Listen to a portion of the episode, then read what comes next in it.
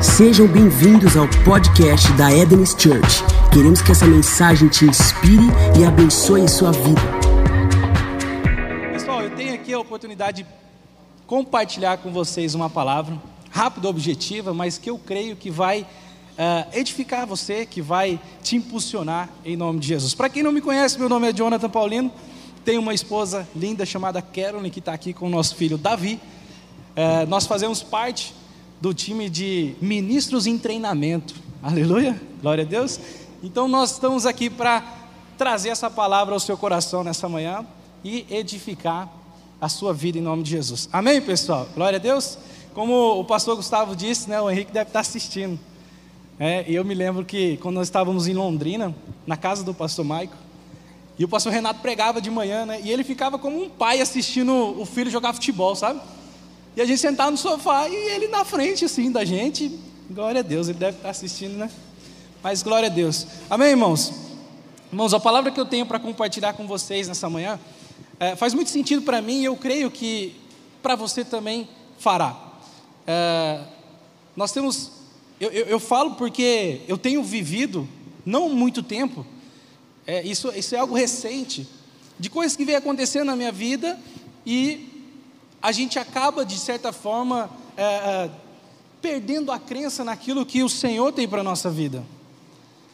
Por, por, diversos fatores, pessoas que às vezes liberam palavras sobre a nossa vida, pessoas às vezes que descredibilizam aquilo que o Senhor colocou no seu coração, e você, por um momento de vulnerabilidade, você acaba cedendo a isso que é falado, que é liberado e etc. Não que isso tenha poder sobre a nossa vida. Amém? Mas por alguma, algum momento de fragilidade a gente acaba uh, ouvindo isso, deixando, de certa forma, descer ao coração. Mas eu creio que nessa manhã é uma manhã de cura, de restauração e de ativação em nome de Jesus. Amém, pessoal? Glória a Deus. Irmãos, o texto que eu quero compartilhar com vocês é, é bem emblemático, nós conhecemos, uh, ele vai falar a respeito daquele período onde Jesus ele é preso ele é crucificado e depois ressurreto. E eu quero pegar um texto que fala a respeito desse tempo, de algo que às vezes nos passa despercebido, mas que saltou aos meus olhos, que falou ao meu coração e me edificou. Então eu quero compartilhar isso com vocês. A palavra de Deus vai dizer que Jesus ele sabe que estava chegando, ele sabia que estava chegando a sua hora, e então ele pega três dos discípulos, Pedro, João e Tiago, e vai para o Monte das Oliveiras para orar. Jesus ele leva essas pessoas para interceder com ele. E a Bíblia diz que os discípulos eles não, não aguentaram, né? eles acabaram dormindo ali. E Jesus vive todo esse processo que nós conhecemos. Chega um tempo, chega uma hora em que Jesus acorda esses discípulos e diz: Olha, levanta, que a minha hora está chegando, o traidor já está vindo. Né? E então a Bíblia diz que Judas se aproxima com outras pessoas e ele com um beijo ele denuncia quem é Jesus e então Jesus ali vive o processo de prisão. Então abra sua Bíblia em Lucas, no Evangelho de Lucas 22, para que a gente possa uh, ver esse texto. Lucas 22, lá no versículo 50. Lucas 22, versículo 50. Amém, pessoal? Amém. Glória a Deus. Lucas 22, 50 diz assim: E um deles feriu o servo do sumo sacerdote e cortou-lhe o que, irmãos? A orelha direita. Como eu disse, ele está nesse contexto, ele está nesse tempo, nesse processo de ser preso, uh, uh, esse tempo de agonia. E quando essas pessoas chegam para prendê-lo, nós conhecemos o temperamento né, de Pedro. E então ele saca de uma espada, e a Bíblia está dizendo que ele feriu o servo do sumo sacerdote. Sabe, às vezes a gente não prestava atenção pelo menos eu, né? E a gente falava, Pedro cortou a orelha do soldado. Sim ou não? Quem já pensou assim? Eu já pensei assim. Mas a verdade é que quem Pedro feriu era um servo do sumo sacerdote. Quem era o sacerdote da época, irmãos? A Bíblia vai dizer que esses homens eles eram levantados da linhagem de Levi, da tribo de Levi, para exercer um serviço ministerial, para exercer é, um serviço religioso, entenda, no tempo da época.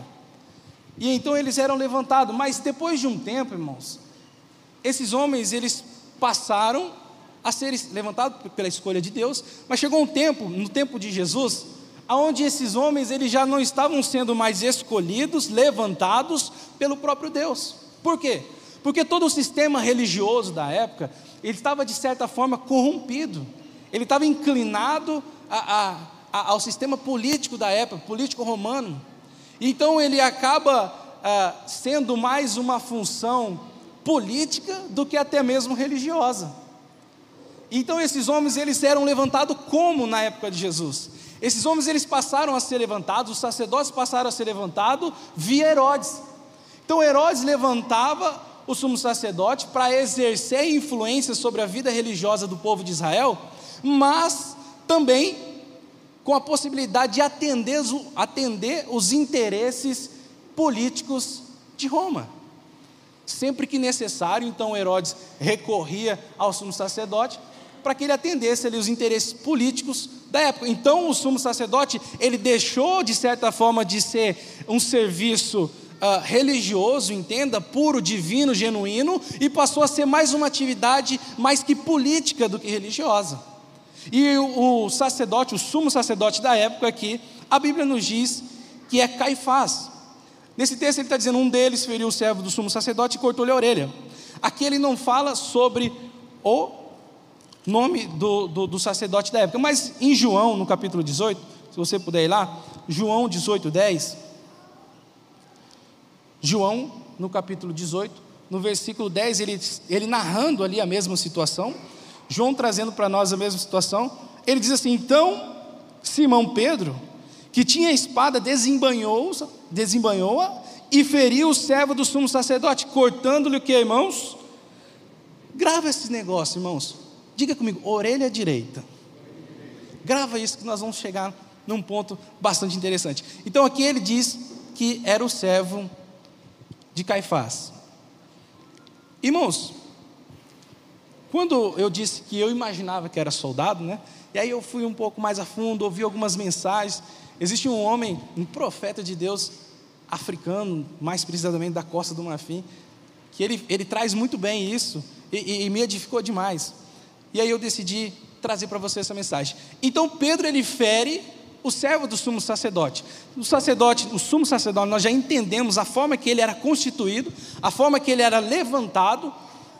E esse, esse sumo sacerdote, na época, irmãos, ele tinha alguns grupos de apoio. Eles tinham alguns servos. E aí o historiador Flávio José, alguém conhece? Alguém já leu alguma obra de Flávio José? Estava conversando com o irmão agora no início do culto, que eu tenho certeza já transitou aí nessas literaturas. Flávio José foi um historiador da época, que viveu ali em cerca de 60, até 60, 80, né, no, no período de Cristo ali. Uh, e ele vai trazer algumas, algumas histórias muito coerentes com a Bíblia. São histórias extra-bíblicas, irmãos, mas eu me sinto muito seguro a dizer que muitas pessoas, muitos teólogos renomados, eles, eles utilizam desses estudos porque faz muito sentido, tem muita coerência com a palavra de Deus. Amém, pessoal? E ele vai dizer que esse sumo sacerdote da época, ele tinha alguns grupos de apoios, sendo esses quatro grupos de apoios. E eu quero dizer para vocês aqui, nós não vamos entrar no mérito é, é do que eles exerciam de fato, mas só para a gente identificar quem eram esses quatro grupos. O primeiro Flávio José vai dizer que tinha o chefe das 24 sessões semanais. Era uma atividade religiosa que era feita no templo.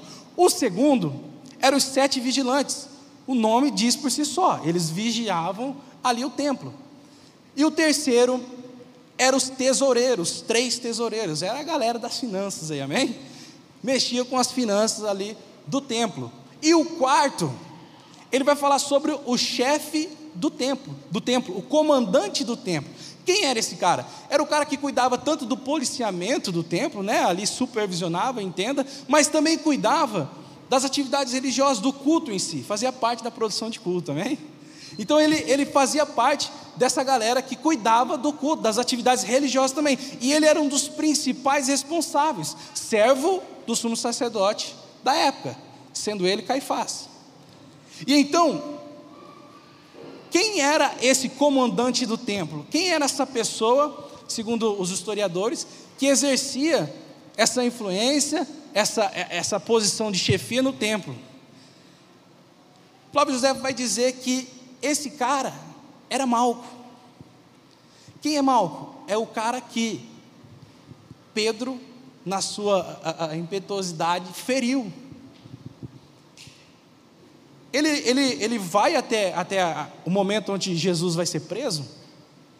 Interessante, irmãos, que tem um, um, homem, não sei se alguém já leu o livro desse cara, chama Rick Renner. Não é a dupla, não, irmão, amém? É um nome só, Rick Renner. Né? Eu não me lembro.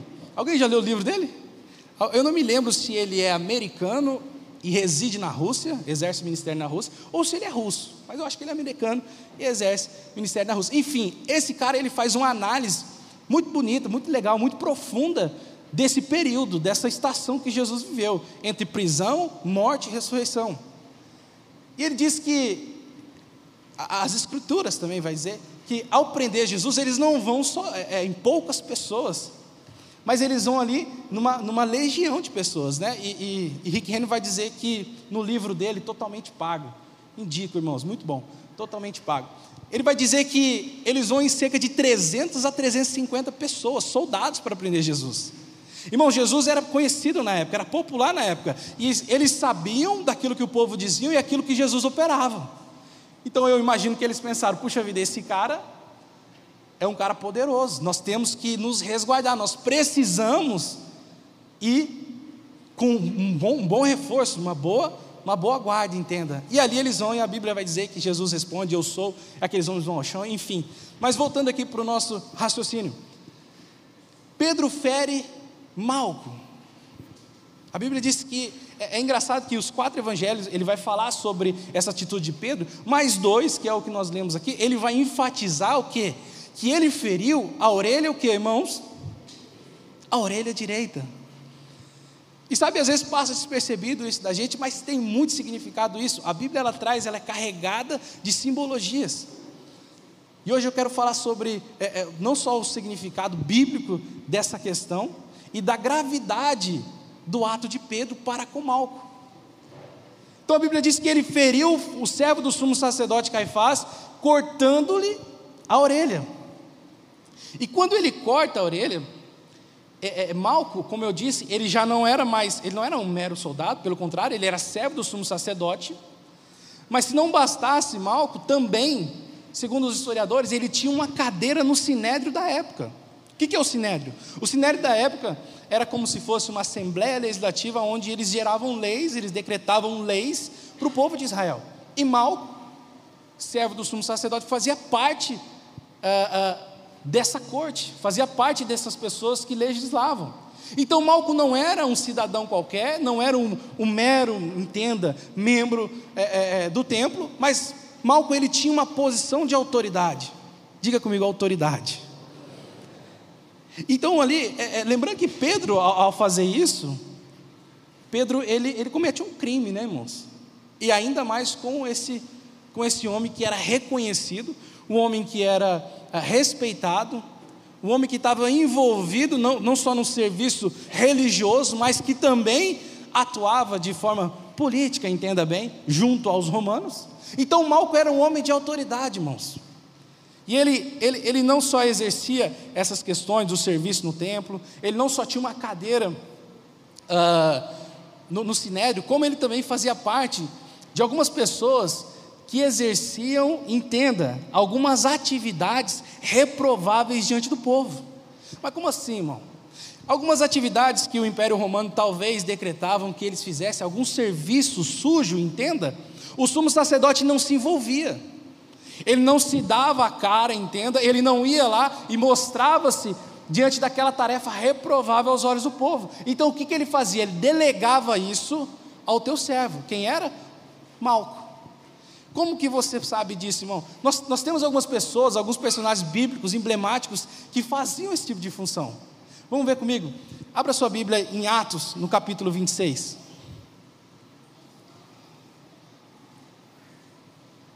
Atos 26. Está dando para entender, irmãos? Nosso raciocínio aqui? Glória a Deus. Atos 26, lá no versículo 10. Atos 26, no versículo 10.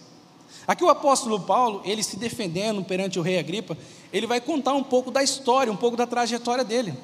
E ele diz assim, no versículo 10 do capítulo 26: O que também fiz em Jerusalém, e havendo recebido poder dos principais dos sacerdotes. Lembra quem eram os sacerdotes, irmãos?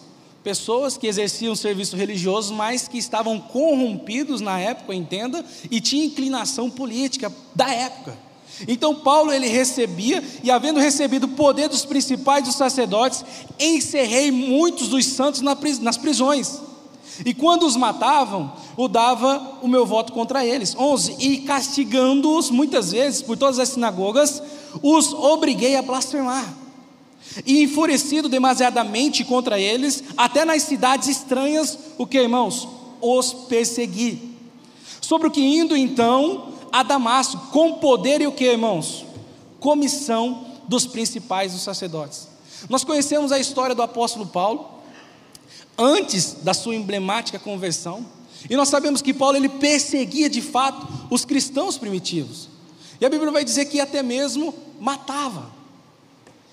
Mas Paulo ele não fazia isso por si só. Paulo nós sabemos que era um douto, que era alguém zeloso à lei da época, alguém estudioso, alguém que foi criado aos pés de Gamaliel. Então, Paulo ele fazia isso não por si só. Paulo fazia isso com a autorização do sumo sacerdote, da mais alta autoridade que exercia influência sobre a vida religiosa do povo. Então Paulo fazia isso com autorização desses homens. Mas aos olhos do povo era um tanto pouco reprovável, entenda, o que Paulo fazia. Então, se nós olharmos a, a, essa atividade de Paulo, nós entendemos aquilo que Flávio José vai dizer a respeito de Malco. As atividades reprováveis que eram delegadas a ele, para que o sumo sacerdote não ficasse exposto, entenda.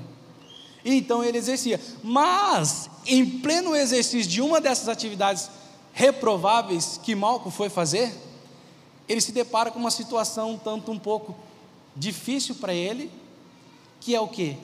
O ato de Pedro ter sacado de uma espada e ferido ele. Mas Pedro não feriu em qualquer lugar. Pedro fere o que, irmãos? A orelha direita. Mas por que você está falando tanto dessa orelha direita? Por que você está falando tanto a respeito dessa parte específica? Porque, irmão, Malco, ele estava exercendo essas funções, servo do sumo sacerdote. Malco, ele estava é, é, é, exercendo uma função no sinédrio. Então, entende-se que Malco, ele almejava também aquilo que o seu Senhor fazia. O que? O sumo sacerdócio. E para assumir esse sumo sacerdócio, irmão, existia todo um processo, né? existia anos de estudos, 5, 8, 15 anos de estudos, para que você pudesse assumir essa função no templo. E Malco estava na trajetória, Malco estava no, no, no processo, para que ele pudesse assumir. Ele almejava, ele sonhava com aquilo. Era a carreira ministerial, entenda, de Malco. Mas tudo isso foi lançado abaixo, caiu por terra devido a esse ato de Pedro, de feri-lo na orelha direita. Por quê? Porque o lado direito em si, eu disse que a palavra de Deus ela traz várias carregadas de simbologias, mas também de algumas coisas que, que eles exerciam na época. Ainda que esse sistema religioso da época era caído, era corrompido, estava inclinado à política da época, eles ainda zelavam por uma pela lei mosaica. E aí nós vamos entender o porquê que Malco perde, entenda, toda a possibilidade de alcançar aquilo que ele almejava, aquilo que ele sonhava, que era o sumo sacerdócio, entenda, por causa desse ato de Pedro. Vamos ver o que a Bíblia nos diz, irmão? Abra ela, abra sua Bíblia uh, em Levítico, no capítulo 21. Levítico 21. Levítico 21.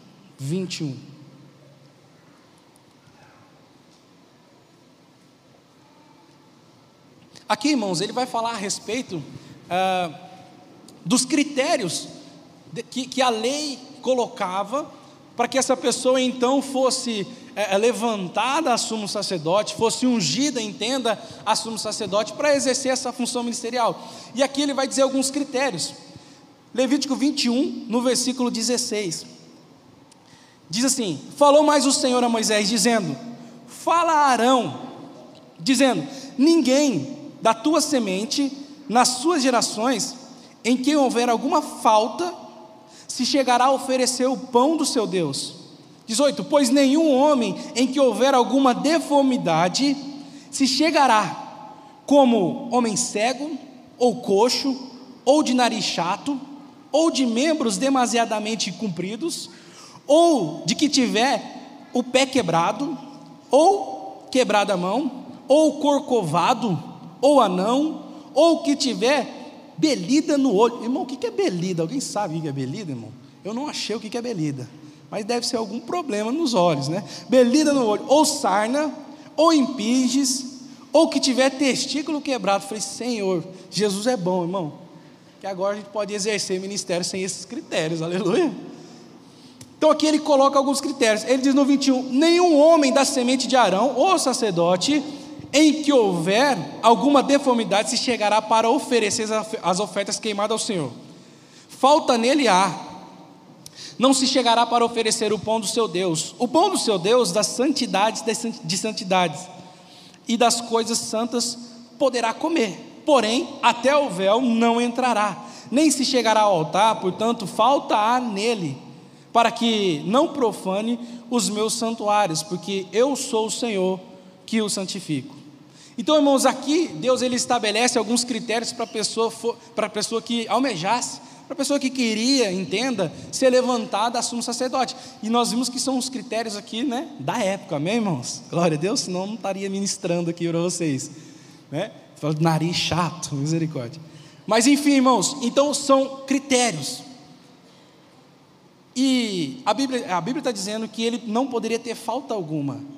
E Pedro, ao ferir Malco, aquele que almejava o sumo sacerdote, sócio, aquele que, que tinha um sonho de seguir uma carreira ministerial, entenda, ele é ferido, e ele já não tem mais, entenda, o seu corpo físico perfeito, como as escrituras ordenam. Como eu disse, ainda que era um sistema caído, religioso, eles ainda zelavam pela lei mosaica, e a lei está dizendo que eles não poderiam, que, que a pessoa com alguma falta, não poderia exercer ministério, é, é, ministério ou o sacerdócio.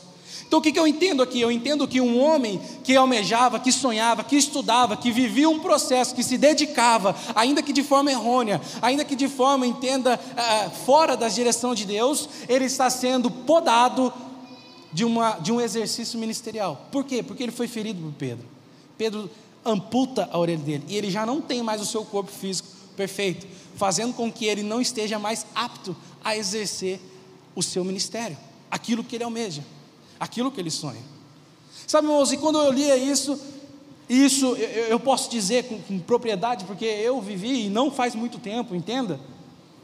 De coisas que às vezes nós temos, aquilo, aquilo que nós almejamos, aquilo que o Senhor nos mostrou, e eu vou um pouco mais além, aquilo que Deus tem mostrado a você, em imagens, coisas tangíveis, daquilo que Ele sonha para a tua vida, daquilo que Ele tem escrito para você, seja ministerialmente falando, ou seja no, no, corporativismo, entenda, na área que você atua, e você crê nisso, você, você acreditou nisso, você sonhou com isso, você se preparou para isso, você ainda se prepara para isso, você ainda almeja isso, mas por algum motivo, alguma espada tem passado, entenda, na sua orelha.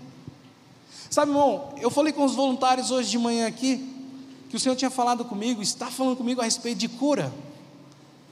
E eu creio que essa mensagem vai nos levar a, a esse acesso da cura que está disponível para mim e para você. Então, talvez que você que sonha, você que almeja algo, até mesmo na sua vida conjugal, familiar, no contexto familiar, você sonha com algo, mas por uma palavra liberada de alguém talvez próximo, não é nem de alguém longe, você se sente podado, você entenda, parou de sonhar, você entende e você acha que todo o processo que você viveu, todo o processo de preparação, tudo aquilo que o Senhor já testificou no seu coração. Eu conheço pessoas que têm uma palavra específica do Senhor no coração a respeito de algum exercício, talvez ministerial ou profissional, mas por uma palavra essa pessoa se sentiu podada, não mais apta a fazer aquilo que Deus confiou ao seu coração. Sabe, irmãos, hoje é uma manhã de cura onde o Senhor ele vai trabalhar em nós e trazer a sua memória, refrescar a sua memória, entenda com aquilo que Ele deseja e sonha para a sua vida. Quem está me entendendo aqui, diga amém. Às vezes a gente escuta uma mensagem aqui, irmãos, e a gente fica se fazendo, né? Não, não é comigo não, mas sim, irmãos. Hoje é uma manhã, entenda, para que você acorde. Entenda que a espada de alguém que passou na sua orelha, ela ainda, ela não vai te nortear, ela não vai, entenda, impedir que você exerça aquilo que o Senhor sonhou para a tua vida.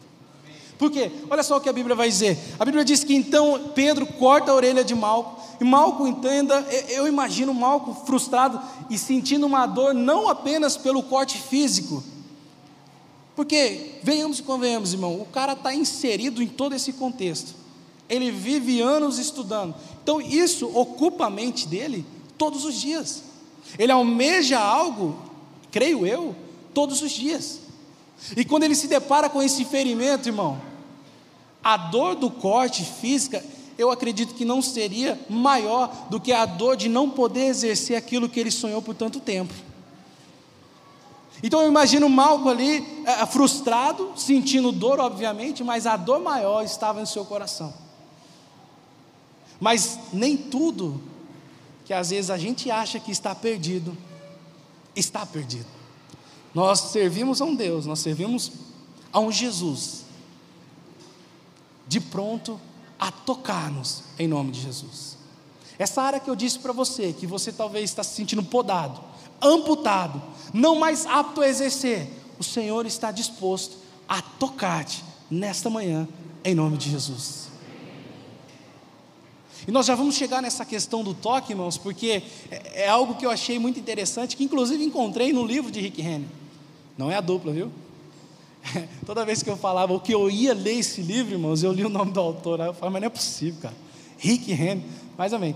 Então, ele vai trazer algo muito interessante, irmãos, que é o quê? Eu vou falar a respeito do toque já e depois a gente a gente volta aqui para a nossa mensagem. Às vezes a gente acha, como você imagina, irmão, esse toque de Jesus para estabelecer cura na vida de Malco? Eu não sei você, mas eu imagino Jesus, eu imaginava Jesus tocando de forma o quê? Suave, sim ou não, irmãos? Quem imaginava assim? Levanta a mão, só para mim não. É, não estava sozinho, glória a Deus. Mas é, é, Rick Henry, como eu disse, é, é, é, é um cara que se, é, se, aprofunda no estudo do original, no grego, aramaico, etc. É um, eu creio que é um dos melhores que, que traz para nós esse estudo. E ele vai dizer que essa palavra, onde Jesus tocou, vem de toque, e no grego é aptomai. Aptomai. E aí eu fui ver o significado dessa palavra. E ele vai dizer que o significado dessa palavra é agarrar com firmeza, ou segurar firmemente. Aí eu disse, a, a minha ideia de toque suave de Jesus em Malco caiu por terra. Porque ele diz com ênfase: é agarrar firmemente, é segurar com firmeza. Então entenda, irmão, o toque de Jesus para curar aquele homem, ele não foi um mero toque suave, ainda que nós vivemos experiência dessa maneira. Mas aqui especificamente, ele não está dizendo que foi um toque suave, irmão. Creio eu que foi algo um pouquinho mais agressivo, entenda. Sabe, uma vez nós estávamos orando aqui no final da turma do Bases, impondo as mãos sobre pessoas, o pastor Henrique estava aqui com, com a gente fluindo, e eu também estava ajudando ele em oração. E aí Deus direcionou ele e ele veio a mim. Eu falei, ai meu Deus do céu, não era o pessoal aqui do Bases? E ele falou assim, cara, seja mais agressivo no fluir do Espírito. E eu entendi aquilo na hora. Falei, amém. Sabe, irmãos, às vezes nós estamos esperando essa cura de Deus, Ou nós estamos imaginando o toque do Senhor nessa área da nossa vida que nós almejamos, que nós sonhamos, que nós nos preparamos, que nós estudamos para isso. Nós estamos esperando uma cura talvez suave, mas Deus está dizendo a mim e a você: olha, filho, é uma forma mais agressiva. Talvez você tenha esperado tudo ficar propício. Ei, irmão, deixa eu te dizer algo. Não vai acontecer tudo ficar propício, tudo se ajeitar. Olha, eu preciso fazer isso, eu preciso fazer aquilo. Eu confesso, irmãos, que em determinadas áreas da minha vida é, eu, eu procrastinei por conta disso, de achar que todo o cenário tinha que estar propício para mim exercer tal coisa. Irmão, você não precisa que tudo esteja propício, você precisa dar o primeiro passo. E o Senhor então estabelece a cura. Então entenda, essa forma agressiva que eu estou dizendo, o toque de Jesus, talvez é, é a chamada dele para a sua vida, dizendo: Filho, você não precisa de tudo propício para se mover naquilo que eu tenho para a sua vida. Às vezes você está em tendas, as irmãs vão me entender. Você está lá se maquiando, penteando o cabelo, você está se produzindo demais, e o Senhor está lá fora com o carro buzinando, dizendo: Ei, vamos, está na hora de ir. Mas eu, não, está na hora de ir. Irmãos, entenda, não espere aquela brisa suave. Se lance. Tem pessoas aqui que têm um ministério lindo a ser exercido. E sabe, a nossa comunidade te dá todo o suporte para isso. O nosso pastor Henrique queima em formar líderes. E isso tem sido feito. E glória a Deus por isso. Eu faço parte uh, desse, desse processo. Estou vivendo esse processo. Mas tem pessoas que estão esperando o quê, irmãos, para exercer aquilo que Deus te confiou? Tem empreendedores aqui nessa, nessa sala, nesse auditório, que o Senhor já mostrou aquilo que ele deve fazer, aquilo que ele deve atuar, mas ele está esperando, entenda, um toque suave. O Senhor está dizendo de forma mais agressiva: Ei, é hora de começar. Tem pessoas aqui que têm um chamado para exercer uma influência no corporativismo, dentro de uma grande empresa, entenda, e essa pessoa não se posiciona, essa pessoa entenda, está esperando uma brisa suave. E o toque do Senhor para nós nessa manhã é de forma mais agressiva. Quem está me entendendo, diga amém. Sabe, irmão, esse corte que Pedro faz a Malco lançou por terra todo, tudo o que ele almejava. Mas Jesus estava presente. E a Bíblia diz que então Jesus toca de forma agressiva. Eu não sei como deve ter sido, irmão, mas deve ter segurado na nuca, assim, né? balançado, sei lá. Mas entenda. E ele restaura todo o sonho de Malco, ele restaura toda aquela trajetória que Malco tinha se preparado para exercer. Mas além desse corte, irmãos, a Bíblia é clara em nos dizer que foi a orelha, o que, irmãos? Direita. Mas que tem a ver o lado direito? Irmãos, a Bíblia é carregada de simbologia, como eu disse. E esse lado direito, ele tem algumas significações. Vamos lá em Levítico 14. Nós estamos já no, no Levítico aí. Levítico 14. E o verso é o 14 também. Levítico 14, 14.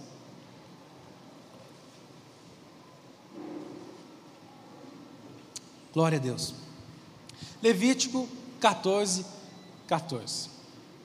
Diz assim: e o sacerdote tomará o sangue, essa era uma unção, irmãos, para purificação, é o contexto daquilo que nós estamos lendo. E o, e o sacerdote tomará o sangue da oferta pela expiação da culpa, e o sacerdote o porá sobre a ponta da orelha, o que, irmãos? Direita. Daquele que tem, é, tem de se purificar, e sobre o dedo polegar da sua mão, o que? Direita. E o dedo polegar do seu pé direito. Então, além de não estar mais apto pelo fato de ter sido ferido por Pedro, Malco também não poderia mais, é, é, é, é, não só exercer as suas funções, mas Malco também, entenda, tinha perdido a sua honra. Lembra que nós dissemos que Malco ele era o servo do sumo sacerdote, tinha uma cadeira no sinédrio, entenda, ainda que fazia algumas coisas reprováveis, mas Malco era um homem de honra, era um homem de autoridade, um jovem homem de autoridade. Mas ao ser ferido, ele então vai ver tudo indo a água abaixo. Mas Jesus o cura e restaura. Irmãos, eu não sei, mas eu percebo no meu espírito pessoas que talvez entendam, irmãos, que honra não se exige, amém? Honra não é exigir. Quando você exige honra, você já está querendo outra coisa, já fugiu da essência do que de fato é honra, amém? Mas eu percebo que talvez pessoas perderam a honra dentro do seu matrimônio, dentro da sua casa, dentro do seu contexto familiar. E como eu disse, irmãos, é uma manhã de cura, é uma manhã onde o Senhor vai trazer de volta uma consciência de honra para com o seu cônjuge, para com os seus filhos, para com a sua família. Nem tudo está perdido. Mas por que, que você está dizendo que é, é, o lado direito, entenda, tem a ver com honra? Eu vou trazer algumas bases bíblicas para nós aqui, nós já vamos caminhar para o final, porque eu disse que nós teríamos uma palavra objetiva, mas que poderosa para te impulsionar e curar aquilo que talvez precisa ser curado nessa manhã em nome de Jesus. Amém? A Bíblia vai nos dizer em Marcos 16, vamos lá, Marcos 16. Marcos 16, nós vamos caminhar para o fim. Marcos 16. Agora eu percebi por que, o pastor Henrique pergunta assim, por que, que vocês estão tão quietinhos? É, irmão, num silêncio, né? Amém. Marcos 16.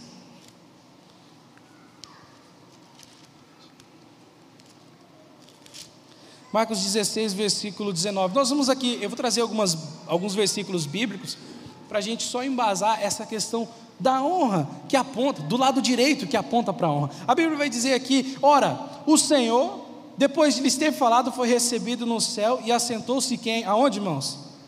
À direita de Deus. Lucas 22, 69. Lucas 22, 69 vai dizer assim: Desde agora o filho do homem assentará-se, aqui é Jesus dizendo, assentará-se à direita do poder de Deus. Mais uma vez, nós vemos ele enfatizando lado direito e apontando para um lugar de honra. Mateus 22.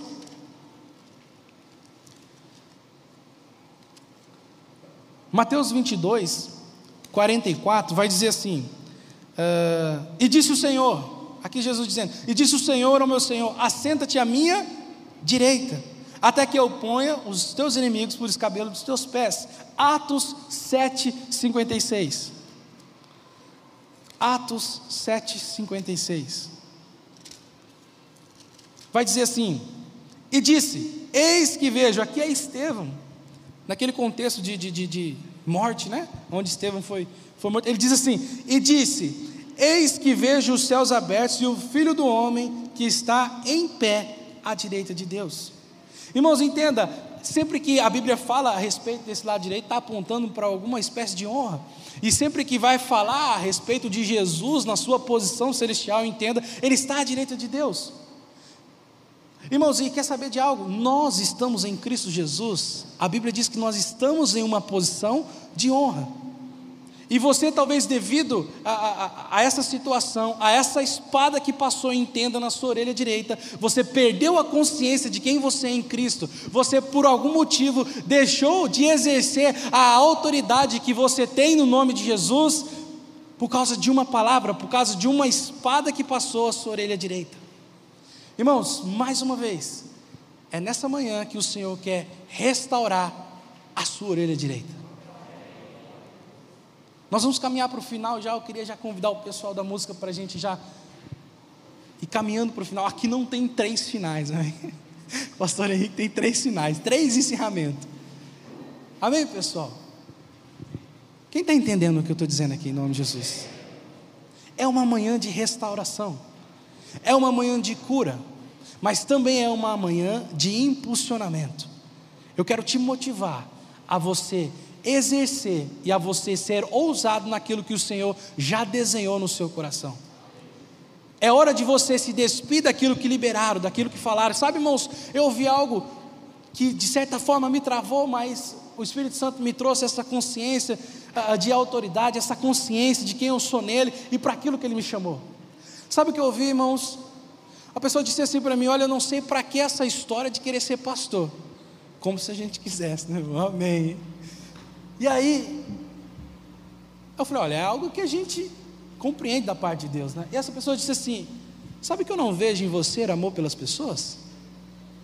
Porque para ser pastor tem que amar as pessoas. Eu, quase que eu disse, miséria, está no meu coração agora para saber se eu amo ou não amo pessoas? Mas disse isso. E a segunda coisa que ela disse: olha, eu acho que você quer ser pastor para você ter uma vantagem financeira, para você conseguir lucrar em cima de pessoas. Eu ouvi isso, irmãos. Alguém já ouviu algo semelhante? Não estou sozinho. é como se ela dissesse: Olha, você não deu certo em nada, então exerce ministério, que lá você vai ganhar dinheiro. Irmãos, isso gerou em mim uma aversão grande, cara, a, a aceitação daquilo que o Senhor tinha para a minha vida. Mas eu estou inserido num, num processo, num contexto, que, irmãos, eu sei quem eu sou em Cristo, eu sei para que Ele me chamou, e eu sei qual é a minha função. Eu sei que nós estamos inseridos em uma comunidade que preza em inspirar pessoas. Sabe, irmãos, talvez você ouviu isso ou ouviu algo semelhante. Eu quero te dizer que o Senhor hoje está te chamando de volta, está te dando um toque, está te impulsionando para que você exerça a carreira que foi proposta. Não interessa o que falaram, não interessa o que liberaram. Ah, mas essa maldição existe, irmão, se você crê nela mas em Jesus, em Cristo, naquele que te chamou, naquele que te chamou primeiro, naquele que está aqui nessa manhã, para curar, para restabelecer, para tocar a sua orelha direita. Não há nada e nem ninguém que possa impedir os planos do Senhor para a tua vida. Mas eu queria que você trouxesse a memória aquilo que Deus falou ao seu coração. Sabe, tem pessoas que às vezes vivem é, é, encontra-se né, numa determinada idade da vida. E ela se baseia no tempo cronológico e ela diz assim: Olha, eu sou velho demais para exercer aquilo que o Senhor me falou. O pastor Henrique contou uma história aqui um dia que eu achei sensacional. Uma senhora de, de idade avançada, não me lembro agora, e ela disse que tinha um chamado para a política. Quem lembra dessa história? Alguém lembra? Né? E ela, com uma, uma, idade avançada, ela disse: Olha, mas como será que eu vou exercer isso? Como eu vou fazer isso? Já, eu já estou avançada em idade, né? E o Senhor mostrou para ela que era a respeito de uma intercessão para essa esfera. Sabe, irmãos, não existe um tempo cronológico, Deus não está inserido no nosso tempo para se limitar àquilo que Ele já liberou sobre a sua vida.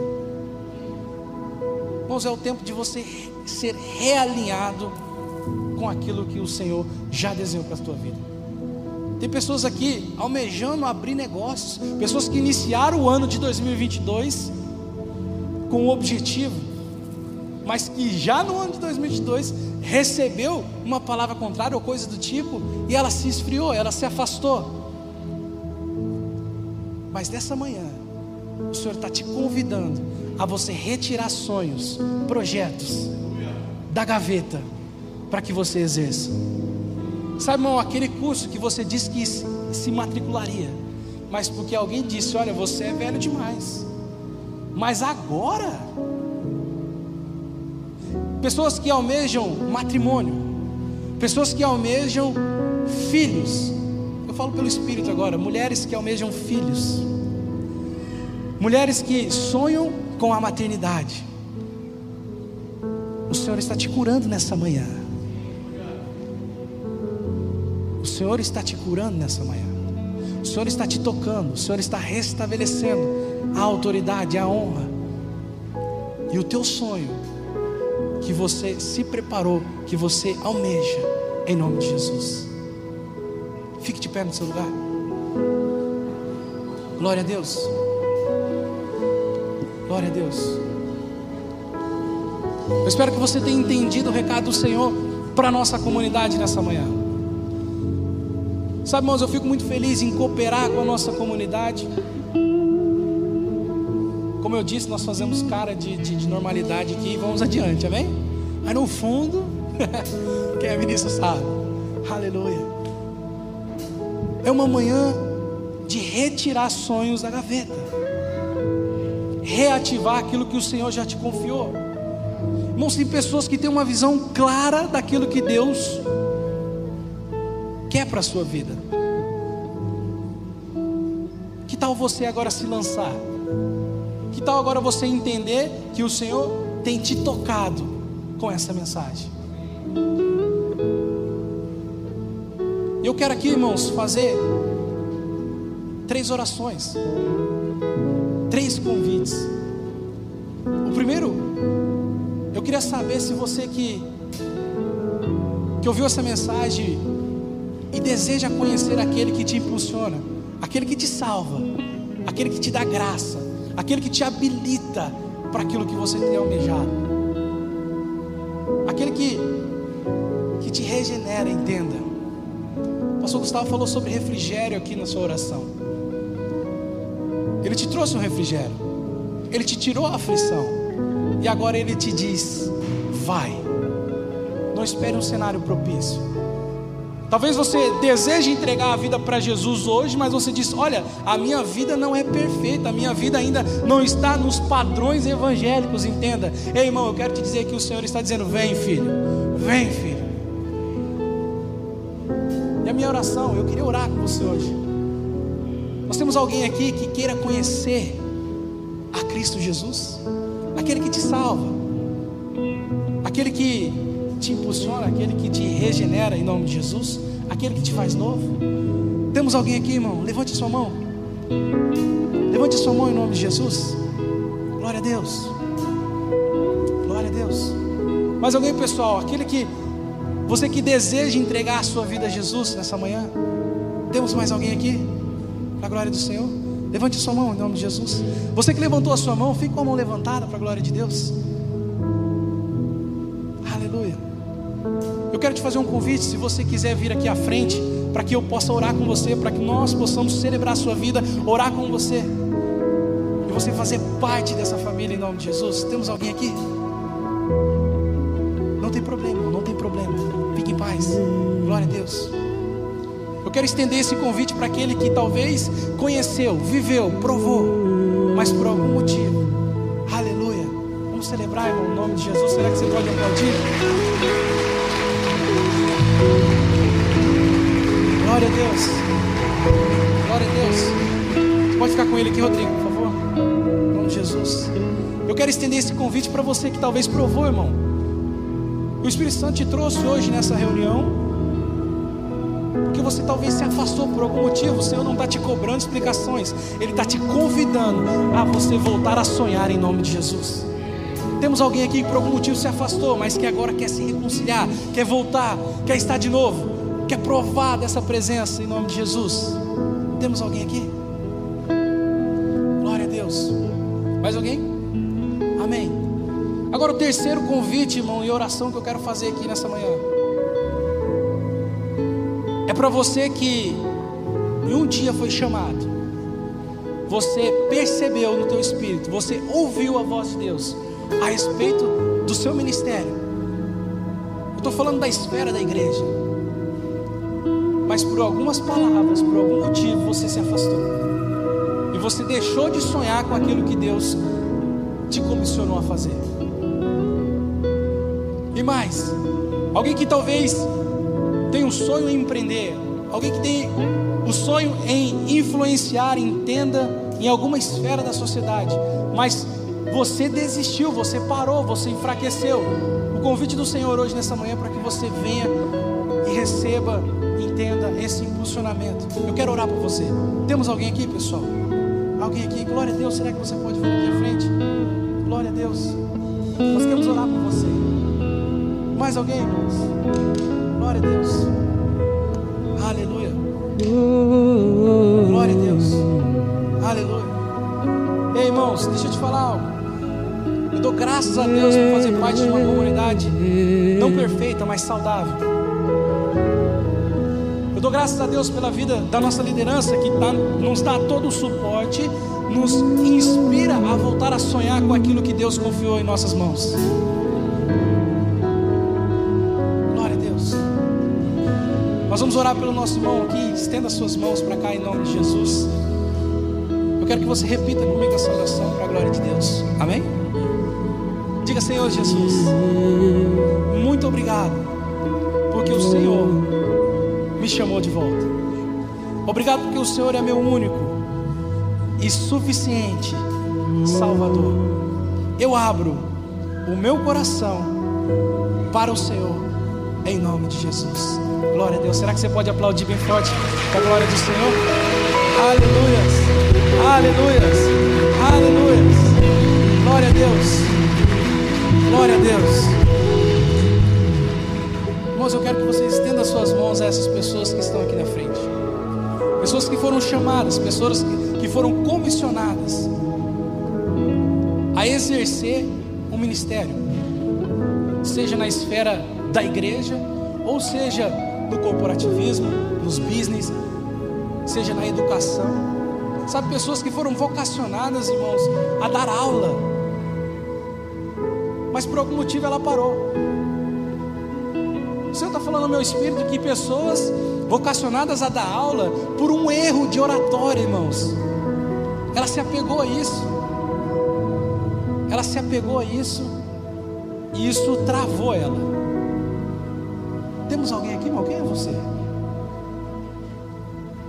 Por um erro de oratória em público, ela se constrangeu, pessoas zombaram e isso travou ela.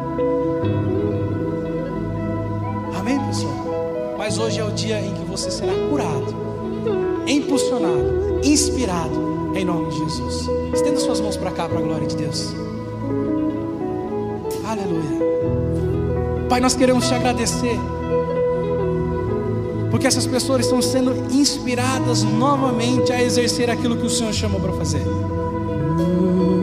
Obrigado, Senhor, porque aqui tem novos ministros do Evangelho. Obrigado porque tem pessoas aqui, Pai, que influ influenciarão na esfera a qual eles atuam, Pai. E nada e nem ninguém pode parar. Pai, obrigado porque assim como o Senhor tocou Assim como o Senhor curou o Balco, Pai, habilitando ele novamente para o exercício daquilo que ele almejava. Pessoas aqui estão sendo curadas e habilitadas em nome de Jesus. Existe uma graça, existe uma graça, existe uma graça que te habilita para exercer aquilo que ele te chamou para fazer. Existe uma graça que habilita você a fluir, a fluir naquilo que o Senhor te confiou. Sabe, irmãos, o Senhor tem falado, tem te mostrado, tem te dado imagens. Sabe, não é coisa da sua cabeça, mas é algo que o Espírito Santo tem te mostrado, tem te revelado para que você faça, para que você flua, para que você exerça, exerça para que você se mova em nome de Jesus. E através da sua obediência, através da sua ousadia, através daquilo que o Senhor te confiou, pessoas serão inspiradas, pessoas serão tocadas, pessoas serão renovadas.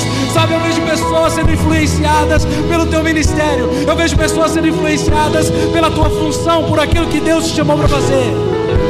Aleluia. Aleluia. Obrigado, Senhor.